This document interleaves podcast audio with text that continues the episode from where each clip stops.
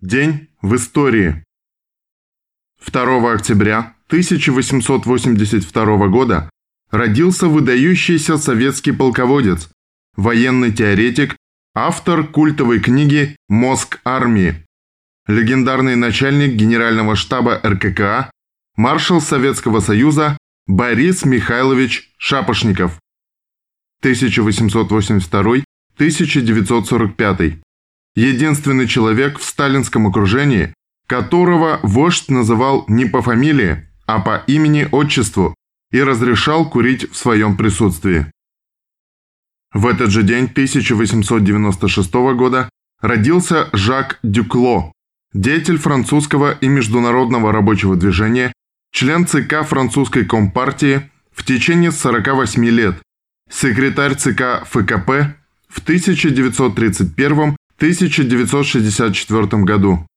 Один из руководителей Народного фронта и движения сопротивления во Вторую мировую войну. После войны председатель фракции ФКП в Национальном собрании и в Сенате. В этот же день 1914 года родился Юрий Борисович Левитан, выдающийся диктор советского радио и телевидения, народный артист СССР, в годы Великой Отечественной войны он зачитывал сводки Совинформбюро, приказы Верховного Главнокомандующего и другие важные сообщения. Прямая поддержка Советов. 2 октября 1917 года до Великого Октября оставалось 36 дней. Цитата. «Либо власть Советов и тогда победа революции и справедливый мир, либо власть правительства Керенского и тогда победа контрреволюции и война до полного истощения России. Поэтому основное теперь не в выработке общей формулы спасения революции, а в прямой поддержке Советов в их борьбе с правительством Керенского. Сталин о революционном фронте. Конец цитаты. В газете «Рабочий путь» опубликована статья Сталина о революционном фронте. Московским советом рабочих депутатов избран большевистский исполнительный комитет «Аграрные волнения в Таганрогском округе». 2 октября 1920 года Владимир Ильич Ленин выступил на Третьем Всероссийском съезде комсомола со знаменитой речью «Задачи союзов молодежи», в которой определил цели коммунистического воспитания и пути создания новой социалистической культуры и посвященной задачам коммунистического воспитания молодежи и ее роли в построении коммунизма. Цитата. Задача молодежи вообще можно было бы выразить одним словом. Задача состоит в том, чтобы учиться.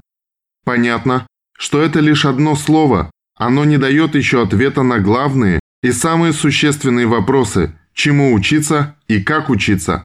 Если бы мы начали усваивать только коммунистические лозунги, принесло бы только великий ущерб для дела коммунизма.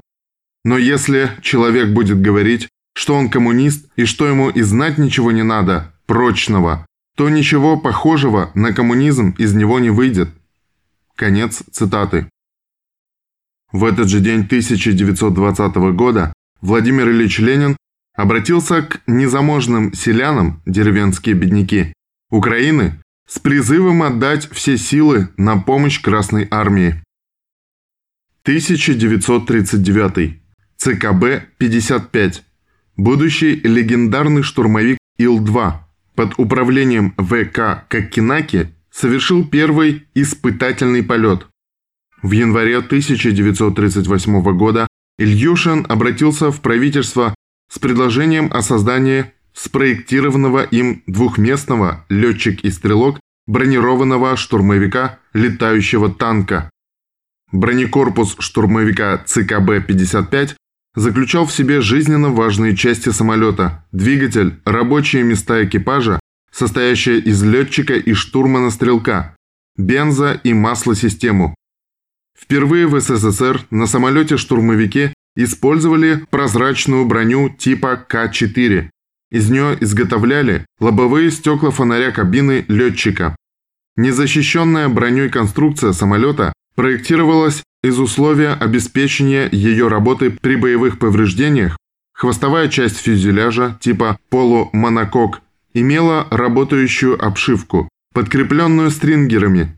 Крыло и стабилизатор горизонтального оперения были двухлонжеронными. Киль вертикального оперения выполнялся как одно целое с фюзеляжем. Частично выступание колес, основных опор самолета из контура гондол должно было обеспечить посадку самолета с минимальными повреждениями на любой неподготовленной площадке без выпуска шасси. 5 мая 1938 года создание бронированного штурмовика ЦКБ-55, получившего также войсковое обозначение БШ-2, включили в план опытного строительства. Началась разработка эскизного проекта самолета, который 3 января 1939 года был предъявлен заказчику. Одновременно были составлены технические требования к самолету. Самолет ЦКБ-55 номер 1 доработали. Вместо кабины стрелка в бронекорпусе установили 12-миллиметровую бронеперегородку и бензобак. Наступательное оружие самолета осталось старым. Четыре пулемета «ШКАС» и 400-килограммовых бомб на внутренней подвеске. Самолету присвоили новое обозначение ЦКБ-57. Его первый полет состоялся 12 октября 1940 года. В полете у Земли была достигнута максимальная скорость 423 км в час, а на границе высотности двигателя 437 км в час. Летчик отмечал, что по своим полетным свойствам самолет исключительно прост и не имеет никаких особенностей. Основываясь на результатах заводских летных испытаний ЦКБ-57, Ильюшин считал, что проведенные доработки устраняют основные недостатки самолета, и учитывая напряженную международную обстановку, начавшуюся войну в Европе, необходимо срочно решить вопрос о серийном производстве самолета. Однако он не встретил поддержки со стороны высшего руководства ВВС и в начале ноября 1940 года обратился с письмом к Иосифу Виссарионовичу Сталину.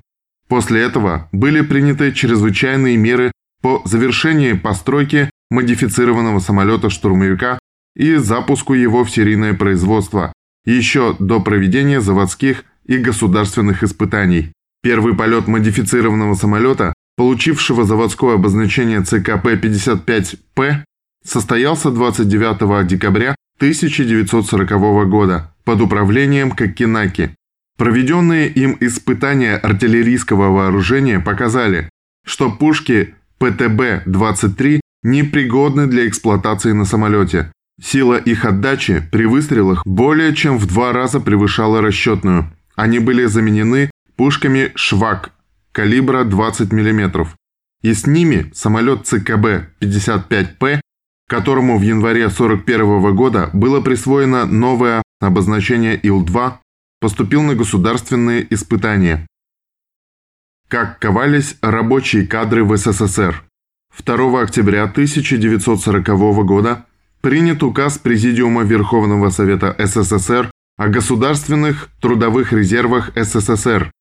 В 1940 были созданы три типа учебных заведений. Первое. Ремесленные училища с двухгодичным сроком обучения для подготовки квалифицированных рабочих металлистов, металлургов, химиков, горняков, нефтяников, квалифицированных рабочих для морского транспорта, предприятий связи и другие. Второе.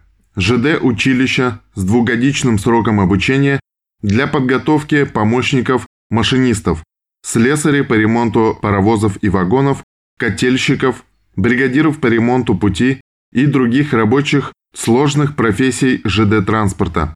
Третье. Школы фабрично-заводского обучения ФЗО с шестимесячным сроком обучения для подготовки рабочих массовых профессий, в первую очередь для угольной, горнорудной, металлургической, нефтяной промышленности и строительного дела.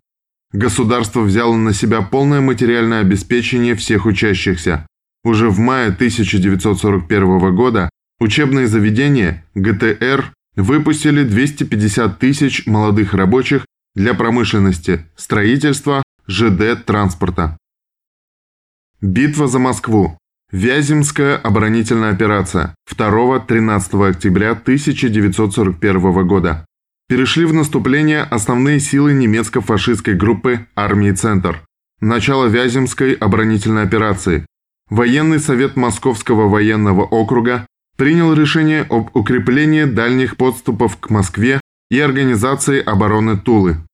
Началась Вяземская оборонительная операция Западного и резервного фронтов значительно превосходящим силам противника, основные силы группы армий «Центр», удалось прорвать оборону советских войск и окружить западнее Вязьмы четыре армии.